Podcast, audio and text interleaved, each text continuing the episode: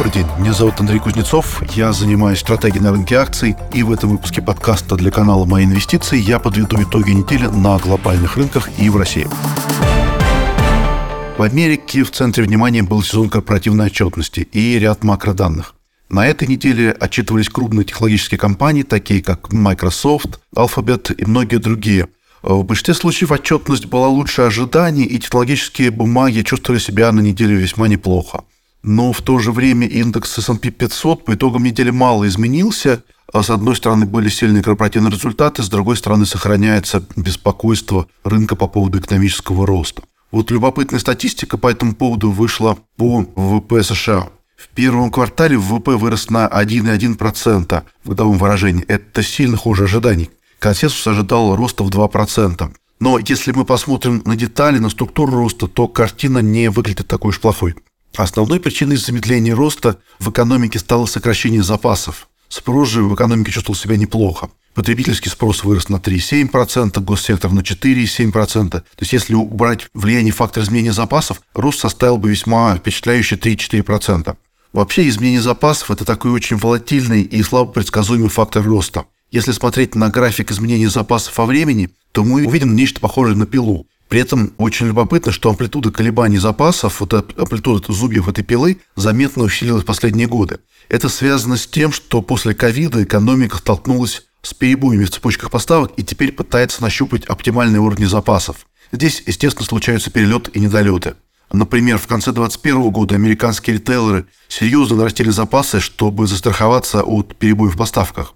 Уже к середине 2022 года оказалось, что эти запасы избыточные, ритейлерам пришлось спешно распродавать запасы, неся потери.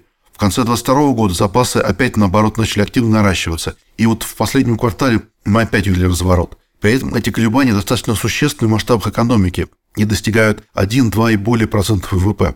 Они, конечно, несколько затеняют экономическую картину, но, тем не менее, на их основе тоже можно делать определенные выводы. Какие выводы можно сделать из текущей макростатистики? Ну, во-первых, мы видим, что спрос в экономике остается сильным. Тем не менее, последние месяцы эксперты активно обсуждают вероятную рецессию. Компании, естественно, этого боятся и, видимо, решили заранее подготовиться к спаду спроса и подсократили запасы в преддверии вот этой вот будущей рецессии, будет она или нет, но на всякий случай подготовиться. По идее, этот фактор может потенциально оказаться проинфляционным. Если компании заранее подготовились к снижению спроса, то если это материализуется, у них не будет избыточных запасов, которые придется распродавать. А если снижение спроса не материализуется, то наоборот, им придется наращивать запасы, это поддержит инфляцию. В целом же макроцифры за первый квартал полностью соответствуют сильной отчетности компаний. Сильный спрос, собственно, и был фактором поддержки для корпоративных результатов. Но вот у всего этого есть одно большое-большое «но», а именно недавний банковский кризис. Все, что мы видим как на корпоративном, так и на макроуровне, это, что называется, backward-looking индикаторы, которые смотрят назад. Эти индикаторы отражают то, что произошло до этого кризиса. Напомню, он начался во второй, по сути, в середине марта, второй половине марта. И цифры первого квартала практически не отражают влияние этого эффекта. В итоге вопрос на миллион долларов или даже на триллион, как в итоге на экономике отразятся последствия этого кризиса. Собственно, кризис, видимо, закончился. Новые банки уже не падают. Для проблемных банков найдено решение, как правило, в виде слияния с более сильными конкурентами. Но в любом случае этот кризис произошел. И опыт этого кризиса, пережитый банками, теми, кто его пережил, должен сильно сократить аппетит к риску. Мы уже видим по оперативным недельным данным, что банки сокращают кредитование экономики. Так, с середины марта по середину апреля объем кредитов американских банков упал на 240 миллиардов долларов, на полтора процента. Это величина весьма существенная. Что будет дальше, мы не знаем, но снижение кредитования потенциально может оказать отрицательный эффект на рост. И как бы неплохо не выглядели цифры первого квартала, впереди у американской экономики, видимо, маячит рецессия.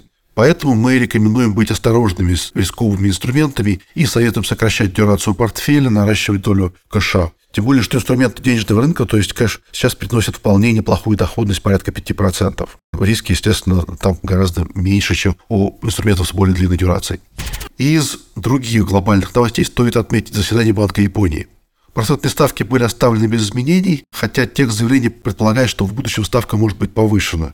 На рынке были некоторые надежды, что Банк Японии заявит о желании отказаться от контроля кривой доходности, то есть, по сути, приподнять долгосрочные доходности – но этим надеждам было, как мы видим, не суждено сбыться, и в итоге иена несколько ослабла к доллару и другим валютам.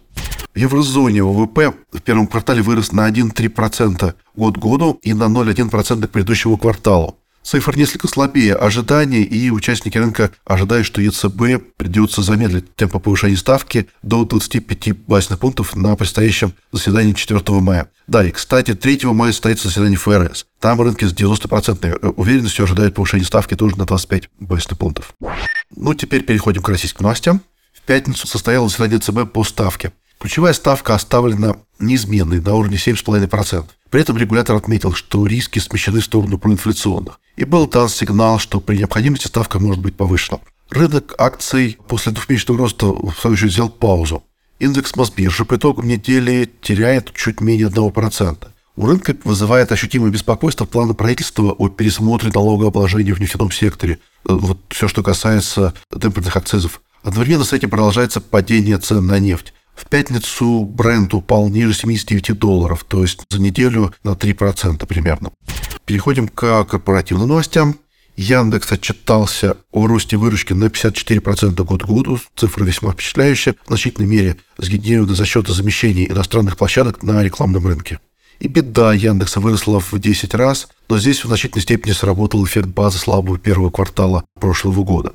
X5 показал достаточно скромные результаты на фоне сложной ситуации в сегменте ритейла. Рентабельность EBITDA просела на 120 э, пунктов до 5,7%. Еще более слабую отчетность раскрыли фикс прайс и лента. В Татнефти Совет директоров рекомендовал выплатить финальный дивиденд за прошлый год в размере 27 рублей 61 копейка на акцию. Это примерно 6,7% доходности. Это существенно выше ожиданий, хотя устойчивость дивиденда все-таки под вопросом, учитывая налоговые инновации в нефтяном секторе. В ММК Совет директоров рекомендовал не выплачивать дивиденды по итогам года, но решение вполне ожидаемое. В электроэнергетике пакеты акций Юнипро и Фортума, принадлежащие контролирующим иностранным акционерам, были переданы во Временное управление Росимущества. Об этом был подписан указ президента. Акции Юнипро на этой новости ощутимо выросли, видимо, в ожидании вероятного возобновления дивидендов. Но все-таки пока переход про собственность не предполагается, а без этого выплата дивидендов маловероятно. В целом, наверное, это все новости, которые я хотел затронуть в этом подкасте. Спасибо за внимание. Ждем вашего фидбэка. Спасибо, до свидания.